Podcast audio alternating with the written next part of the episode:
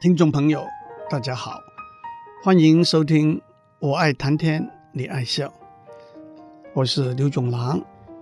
语言是人类沟通的工具，通过语言，我们彼此之间分享理念和情感。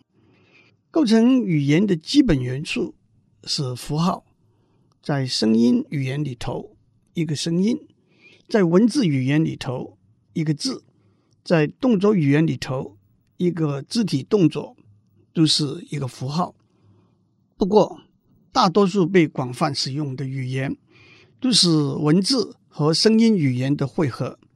换句话说，一个符号有三部分：形状、声音和含义。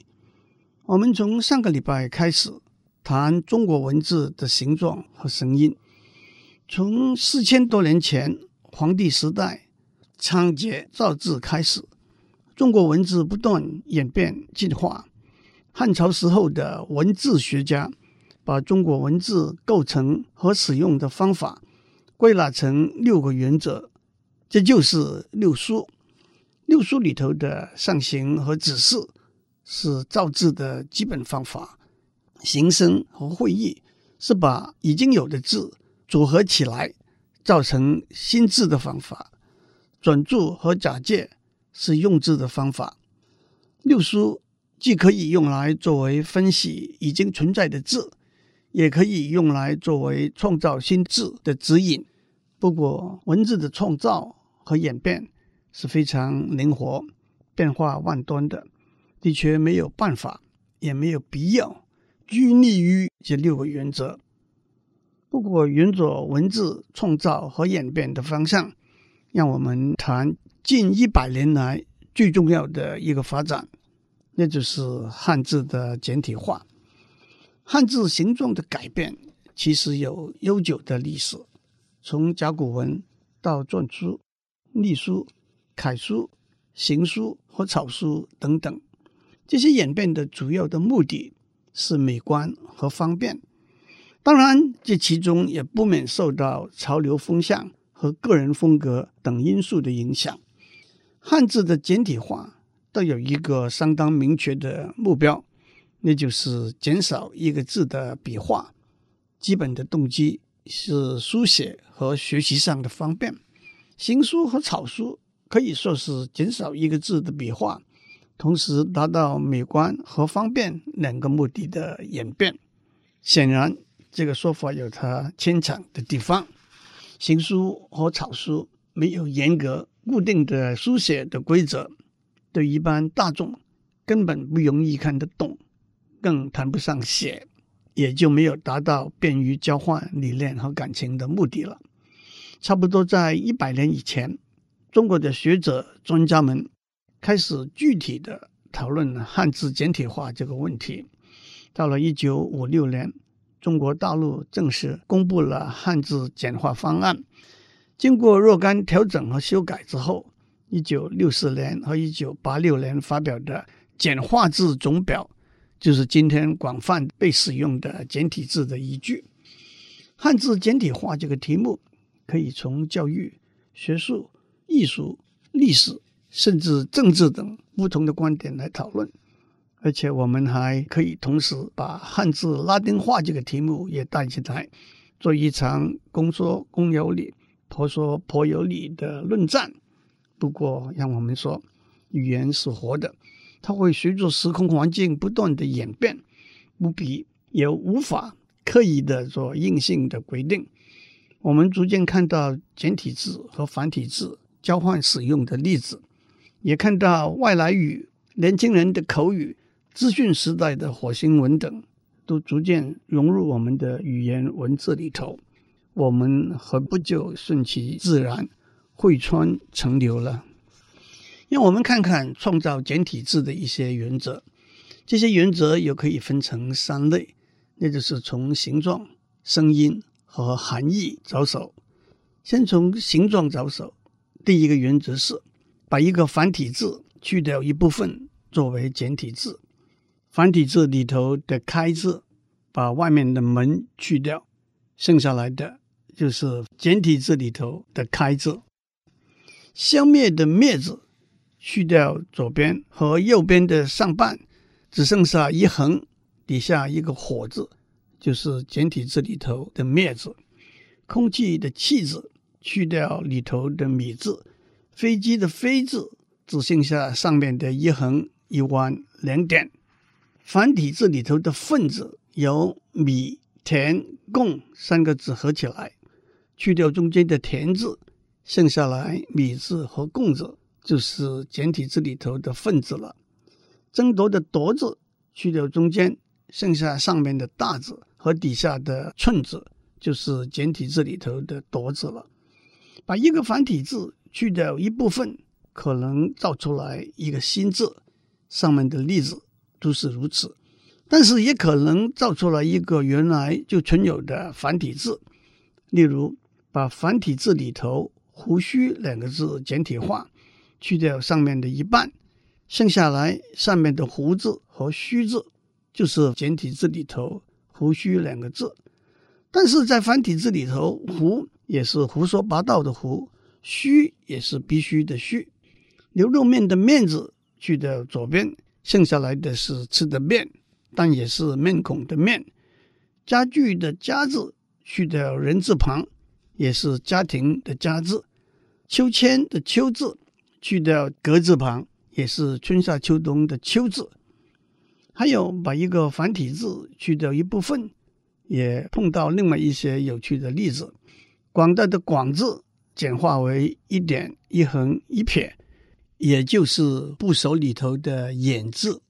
但是有许多字，例如商店的店字、家庭的庭字、健康的康字、厨房的厨字，也都是一点一横一撇开始的啊。可是这四个字的简体字就是原来的繁体字。工厂的厂字简化为一横一撇，也就是部首里头的罕。但是有许多字，例如厚薄的厚字，原来的原字。也都是一横一撇开头的呀，可是这两个字的简体字，也就是原来的繁体字。不过讨厌的厌字，简体字是一横一撇，底下是一个犬字；严厉的厉字是一横一撇，底下是简体字的万字。这说明了规则也只是原则，例外的情形多得很呢。第二个原则。是把一个繁体字里头比较复杂的一部分，用点或者横来代替。例如单独的“单”字上面的两个口字，用两点来代替；学习的“学”字上面的一半用三点来代替；雨伞的“伞”字里头的四个人字用两点来代替，等等。推而广之，我们也可以把繁体字里头比较复杂的部分。用比较简单的写法来代替，金字的简体字还是繁体字的金字，但是银子的银字、店铺的铺字的金字旁，都用简化了的金字旁代替。语言的言字，简体字还是繁体字的言，但是计算的计字、监狱的狱字、辩论的辩字里头的言字，都用简化了的言字代替。但是牛马的马字被简化了，马字旁的字，例如妈妈的妈、骂人的骂、骑马的骑字里头的马，也被简化的马代替了。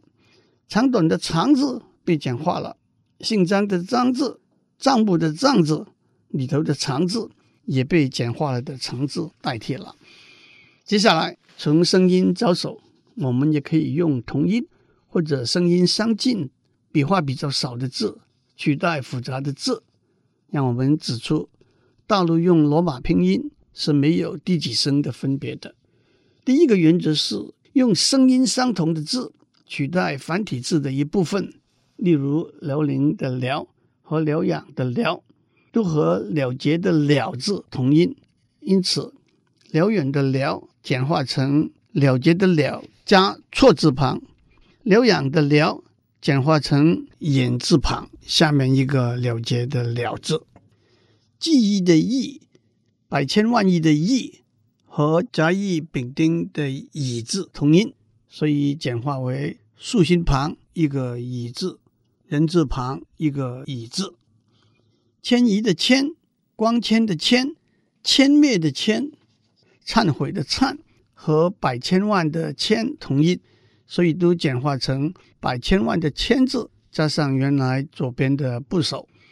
更进一步，第二个原则是用声音相近的字取代繁体字的一部分，例如演讲的讲字和水井的井字声音相近，所以演讲的讲字。简化为言字旁一个水井的井字，坟墓的坟字和文章的文字声音相近，因此坟墓的坟字简化为土字旁一个文章的文字。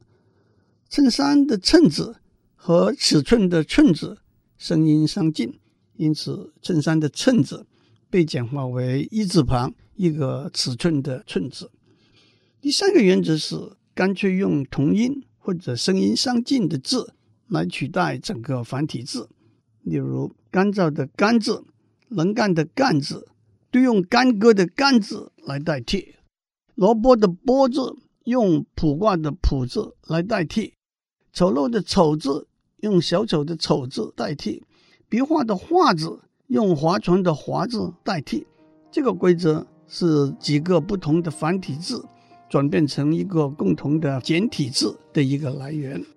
我们先休息一下，待会再回来。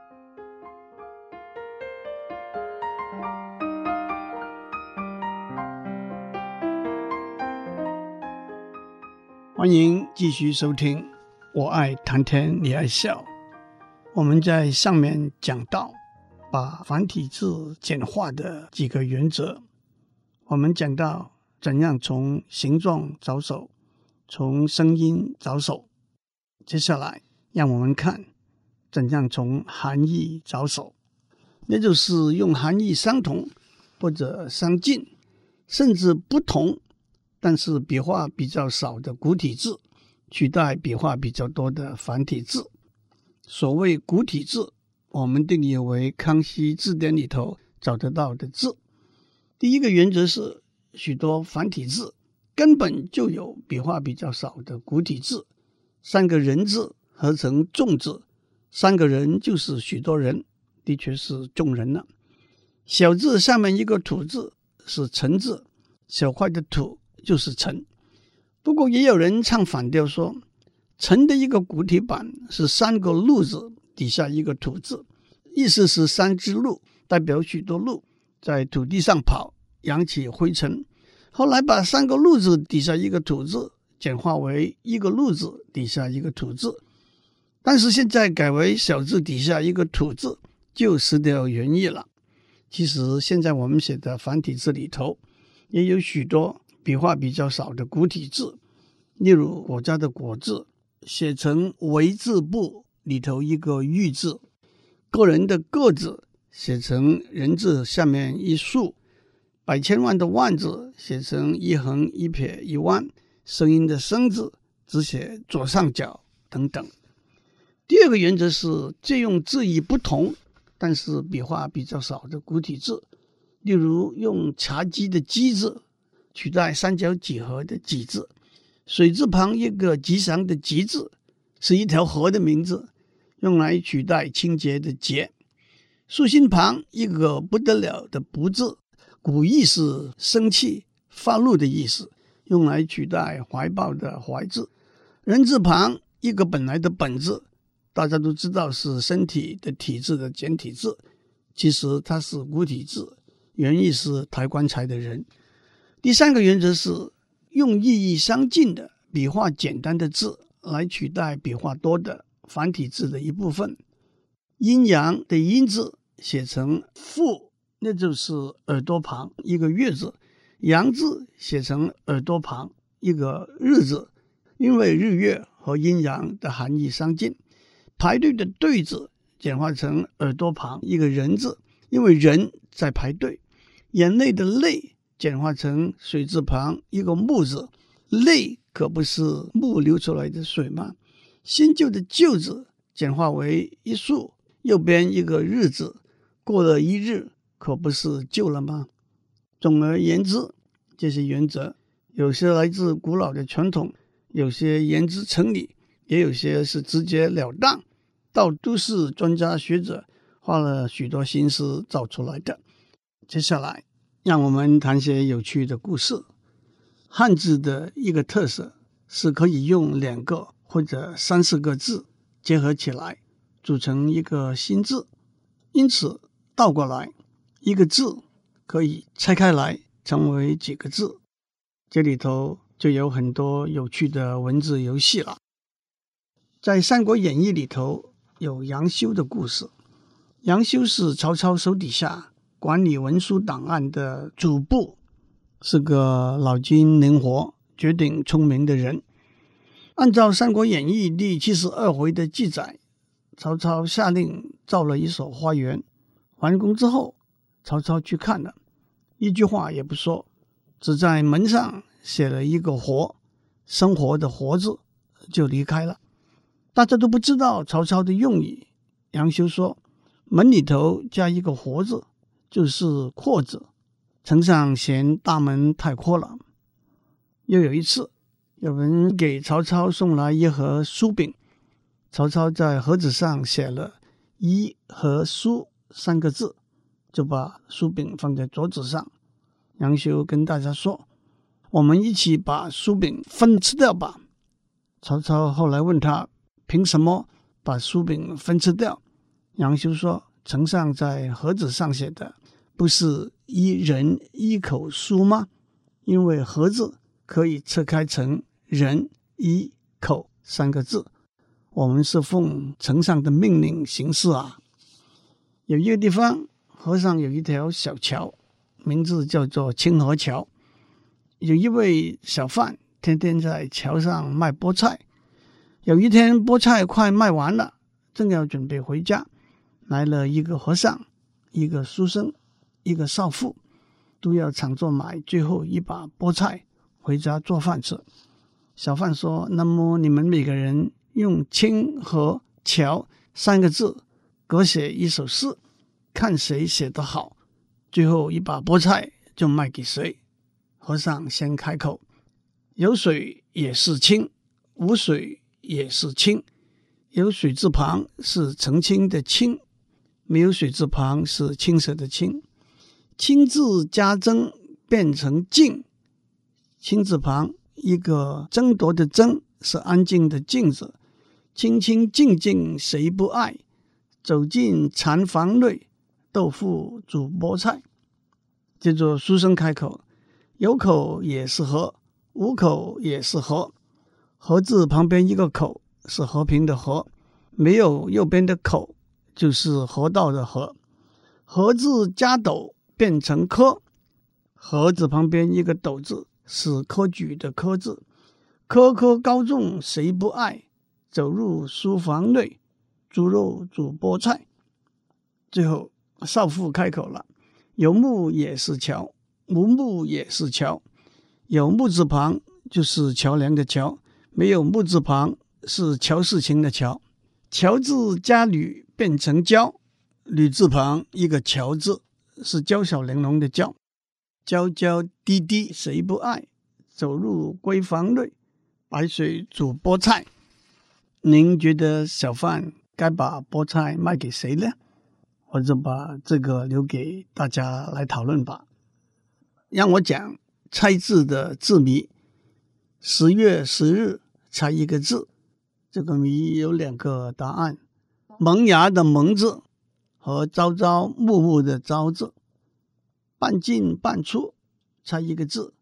那是崔苔菁的“崔”字，“崔”字的上半是半个“出”字，下半是半个“进”字。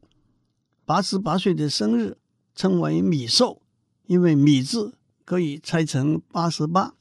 九十九岁的生日。称为白寿，因为白字是一百的百字，少了上面一横。一百零八岁的生日称为茶寿，因为茶字的上面是二十的念字，下面是八十八。那么卡寿，信用卡的卡字是几岁呢？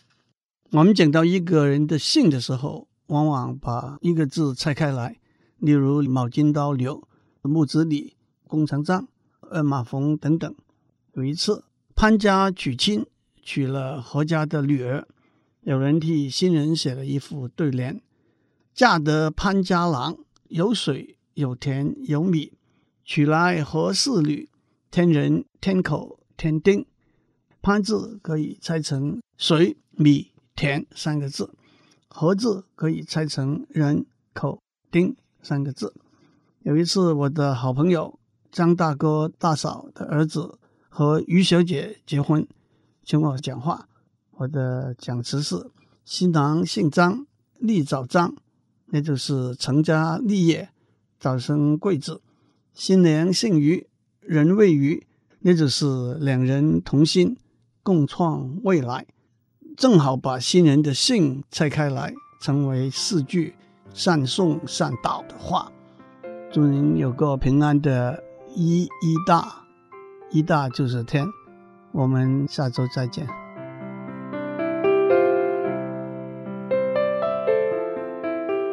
以上内容由台达电子文教基金会赞助播出。